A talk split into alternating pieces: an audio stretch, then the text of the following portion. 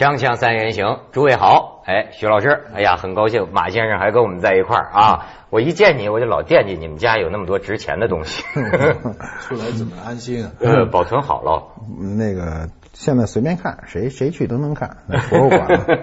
对，这马先生啊，上次说起这个中国，这这反正说起电影界有一个绝妙的这个比喻啊，呃，这个话糙理不糙，就说啊，有的人他在做鸡，那他心里呢想着还是在做鸡，他本分；有的人呢 是做了鸡呢，他却想着从良。还有的人呢 是从来没做过，进了妓院呢就方寸大乱。嗯，我我觉得做什么事儿敬业是很重要的。没错，职业道德我说的敬业是指内心的真正敬业，不是做给别人看我敬业，不是这个，是我真心的喜欢这个事儿，我愿意做好，我愿意在这个呃门类里拔尖儿，这才是敬业精神。我觉得作为一个一个优秀的导演，将来你要在电影界有地位，人家说你不是个商业导演。对不对？我们说的很清，你是商业导演，那你就这样，那没有问题。如果你不是商业导演，你是一个具有一定价值的、有文学价值的导演，你就不能再拍这种片。我们还是记得我的父亲母亲啊，对对对，秋菊打官司啊，啊，红高粱。你你你你知道，对艺术、对作家这种东西啊，其实呢，人们的评价是很某种意义上是很不高公平的。就是说，其实人们只看他最高点的，嗯，不看他后面的。对对对，小说哈，我们就看鲁迅，你你。呐喊彷徨达到那高度，那有人说了，那我比方我巴金啊，很多人我写好多啊，我的量都不知道。你你只有两个九分，我有我有十个四分呢，我有二十个三分呢。嗯，没有用，对，没有用，不算，人家就看你那最高一两个，不知道为什么。呃，但是现在算，只要能卖出去的都算钱。那那是钱的算，钱就是得算量了。所以你们还讲文学性，我跟你最近文学界他又出事了呀。这个富豪榜，嗯。啊，这个量化量化。量化嘛，徐老师你肯定得吃醋了嘛。这个作家富豪榜出来了，出来了之后，我跟你念念啊，我都没想到于老师这么多钱呢。余秋雨第一位一千四百万，就是按照这个版税啊，这是反正是估计的。但是多少年呢？是过去的十年还是多少？呃，近十年来，近十年。主要作品啊，就是按照这个这个这个版税来算。余秋雨折算成一千四百万，第二名那是谁呀？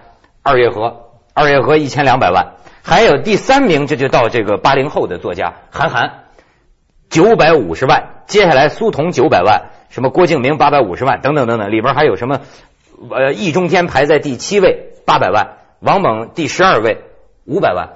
我我就少一半。反正大家都问呐，说你这么多钱呐？一般作家都是说胡说八道，我不参加这游戏。这这甚至郑渊洁还说呢，说你如果这按行贿数字的来说的话，哈，余秋雨够判死刑的，我够判什么有期徒刑十年的？为什么行贿？不是这郑渊洁就胡说嘛，就是说这不拿这个当真。嗯。但是呢，有一个就这个年轻人韩寒说差不多。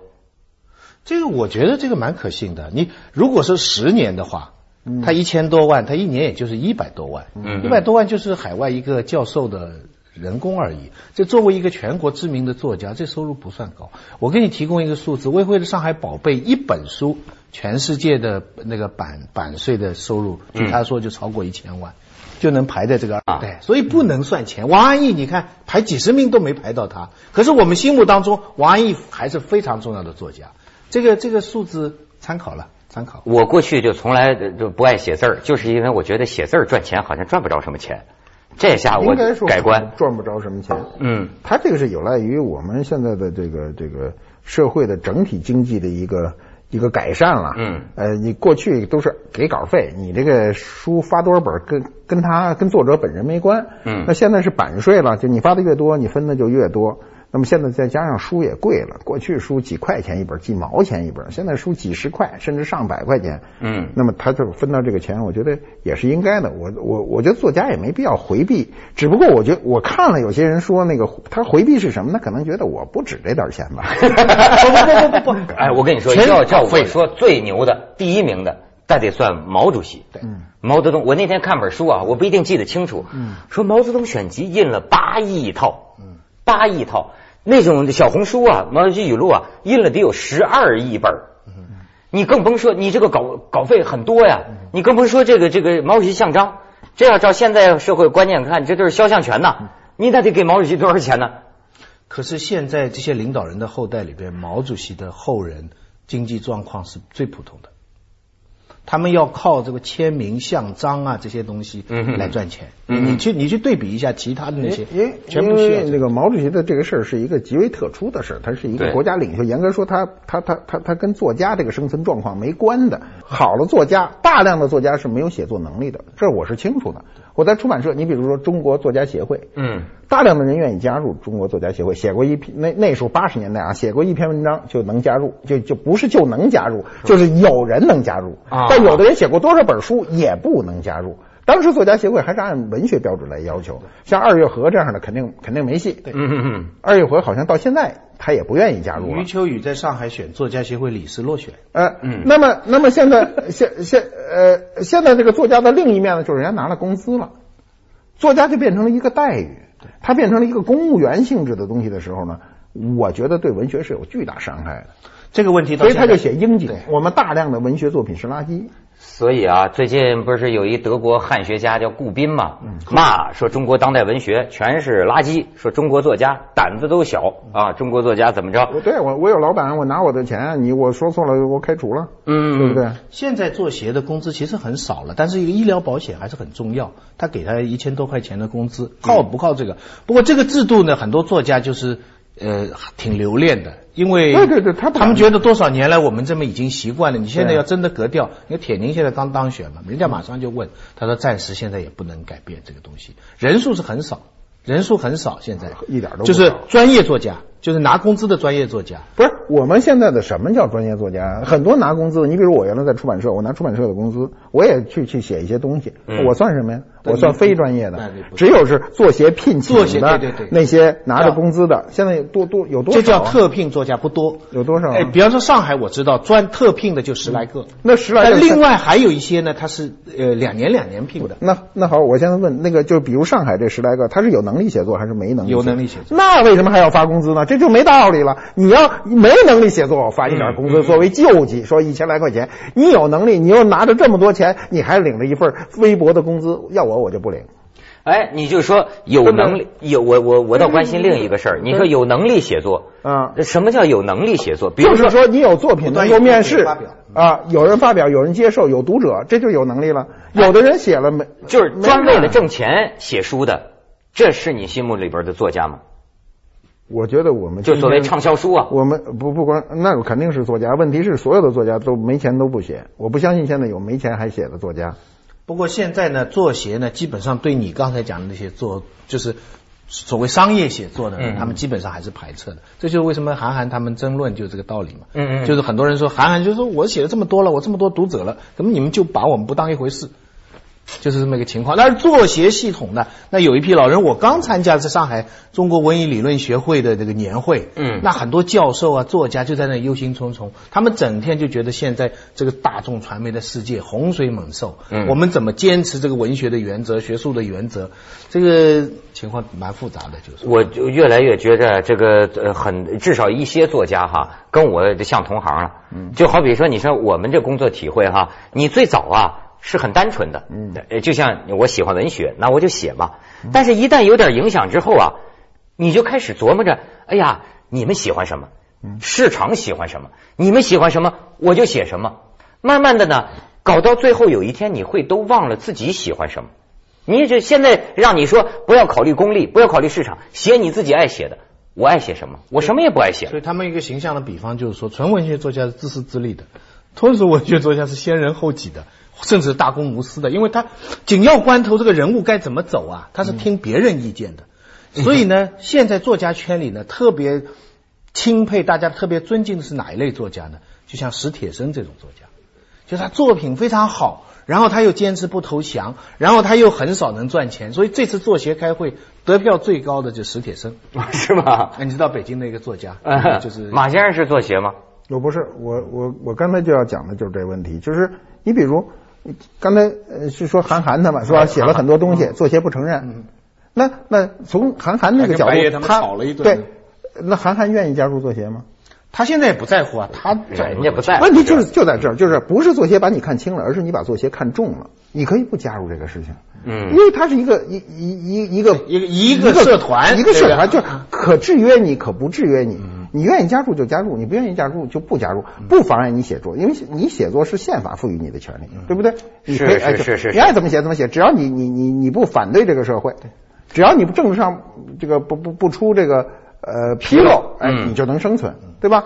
这个，所以我觉得一个一个一个作家呢，不要把自己的这个事儿看得过于神圣。你为什么？你为你的追求，你可以看得很神圣。你说我有一个文学的梦，嗯我不，我我跟我生活无关，我没这个，我一分钱稿费没有，我生活的很好，对对吧？这是一种生存。还有一种就是，我就要拿着这个笔，我就要赚很多钱，我要生活的比别人更好。那大部分人是这个目的。那也行。现在的关键是第三种，就是说他打着精神的牌子，追着物质的位置。这就比较恶心，这就比较恶心，比较恶心，哎比较恶心。咱们去下广告吧，比较恶心。锵锵三人行，广告之后见。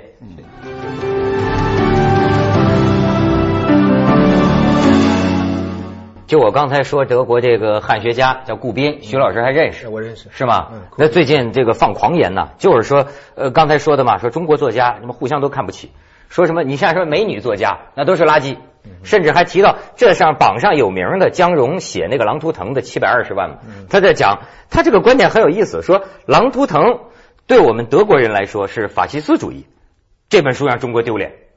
那好多中国作家抗议说，我们怎么是垃圾呢？王王安忆啊，或者什么什么这个有很多好作家，什么陈忠实的《白鹿原》，说那放到什么时候也是大作。但他可能是指一部分作品吧。库宾是一个比较真性情的人，嗯我认识他这个人。他有些话你知道，断章取义以后就会哎拿出离开语境。另外，关于江荣的《狼图腾》呢，这个德国人看来是法西斯主义，那是因为他们有狼的血统。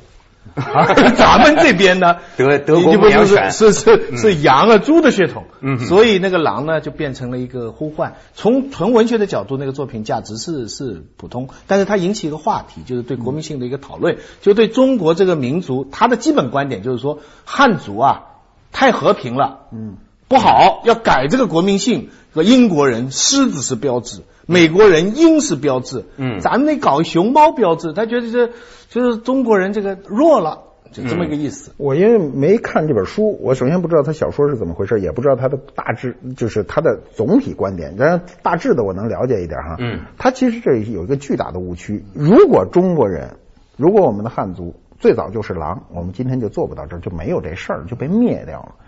一定是狼先被灭掉。你看中国历史上，中国历史上，他说那个少数民族不都是狼吗？嗯一次一次被我们这羊给灭掉了。啊现现在我们狼都在以柔克刚现在狼都在外蒙古。对呀、你过去的，你比如侵略过，不不对，不不能说侵略了吧，就是说中国历史上屡次战胜汉族执政的这种民族，鲜像鲜卑呀、嗯像契丹呐、蒙古呃蒙古啊，跟呃这包包包括金金金女真呐、女真啊、对吧？这这全没了，这不咱汉族还好好的在这儿待着呢吗？嗯就因为羊有羊的长处，狼有狼的长处，你不能要求所有的人都是狼，那就完了，这社会就完了，社会全是狼，一会儿就全掐死了。嗯，而一定还真是得有羊出头的船子先烂。对这个食物链上往往是狼虎啊，反而是最难保护的。也有我也听过一个人说呀，说是什么没有民族性这种东西，这只不过是一个一个一个概念。那当然是，你也可以说它是一个话语。嗯，不是我我我觉得有民族性，民族性啊，它它说起来的问题比较复杂，它是一个种族问题。你比如我们来看啊，嗯，呃呃那个塞尔维亚，嗯，塞族呢，在当时跟北约发生冲突的时候，北约打了他七十多天，我在电视上非常注意新闻，嗯没见过一个塞族人哭过，这是他的民族性格，他是一个非常坚毅的民族。就是按咱们话说，非常难搞。这个人 非常难搞，他不哭，他不拿哭跟你说事儿。嗯，就我们我们我们拿狗来做一个比喻，同样是狗，你像藏獒这种狗，你一碰它，它就跟你拼命，它以死跟你宣战。那个哈狗它也叫，见身人它也拼了命的，好像要冲上来的样子。你那么一跺脚，它就回去了。它它就是这个性格上的一个差异。我们的民族因为是多次融进了各个民族的血液，所以中国人是比较圆滑，想问题非常复杂，想的特别复杂。就集大成，对是吧？对多个种族的血都在咱们血管里。多疑多疑啊，然后能委屈自己，委屈自己。哎，因为他的哲学中都是退一退一步海阔天空，对对退了，是我看好好好死不如赖活。对，他有很多哲学能解释自己的这生存状态，而且我们的历史，两千年的文呃这个这个封建史，五千年的文明史，都证明了这一点是能够生存的。所以啊，他就是啊，可以玩弄一切游戏规则呀。对，你看这个台湾搞选举，你就等感觉了，咱们那个老谋深算的这个民族啊，咱讲究的是什么规则，我都能给你找出空子来，我都能给你大而化之，由而这个化之。所以你为什么好多人说西方的很多东西、制度什么的，你搬到中国来，它不是那么回事儿，都能给你给给给给给变了呀。但问题是，到目前这个情况，这个全球化情况，我们过去这样的这些事好不好？所以这个就是很多很多的争论。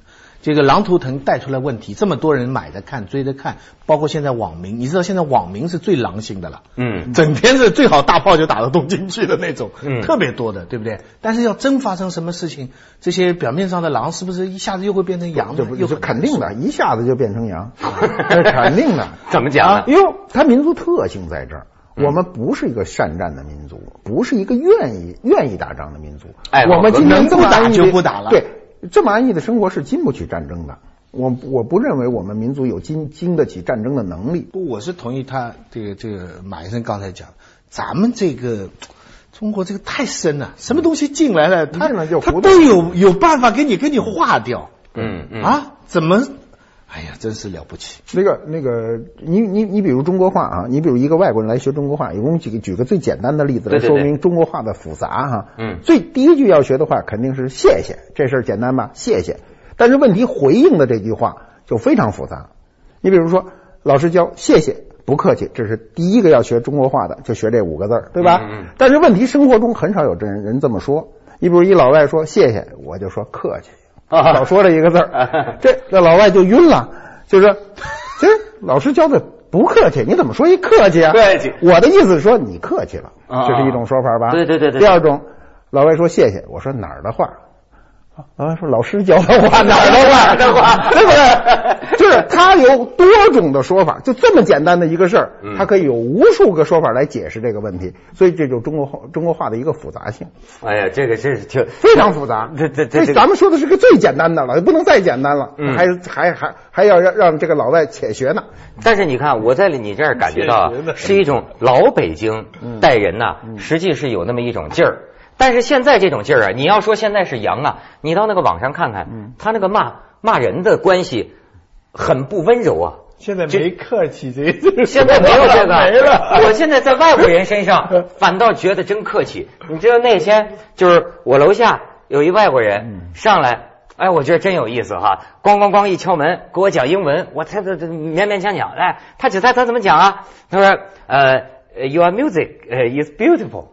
那就是呃，你的音乐啊很好听，但是太吵了大什么什么什么什么 啊？太吵了啊，太吵了啊！我我我我说什么？我想起来，我说呃那个 No，the music is bad 呃，I 什么 as same as you，就是我跟你一样，because the music is there，我一指隔壁是隔壁的，不是我的，你知道？隔壁。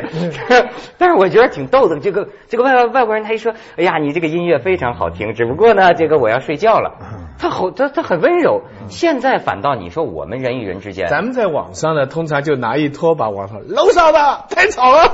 没错没错，你这咱这样骂一个大片儿，你看能连续一百多个臭大粪、臭大粪、臭大粪、臭大粪。但是问题是你你要把网上这些骂臭大粪的人全集中在这一块儿哈，嗯咱们把张艺谋坐在这儿，这帮人全说好，全鼓掌。深这是中国人最孙子的地方。马先生，这你不信，你把那些说谁骂的人全搁跟前，人家绝对不骂了。嗯然后说张导演，咱他妈合个影吧。哎呦，回去还拿着说，你看我跟张艺谋合影了，肯定是，就是全这个。是你不用说他们，我就是嗯张艺谋坐这儿，哎呦，黄金甲太好了。因为我参加过无数个这样的会议上，没有人敢在上面说话，这是我们民族也也最优秀或者说最不优秀的地方。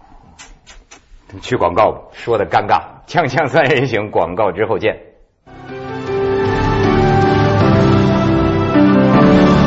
在这财富榜啊特别多，鲁豫都上榜了，谁上榜谁害怕。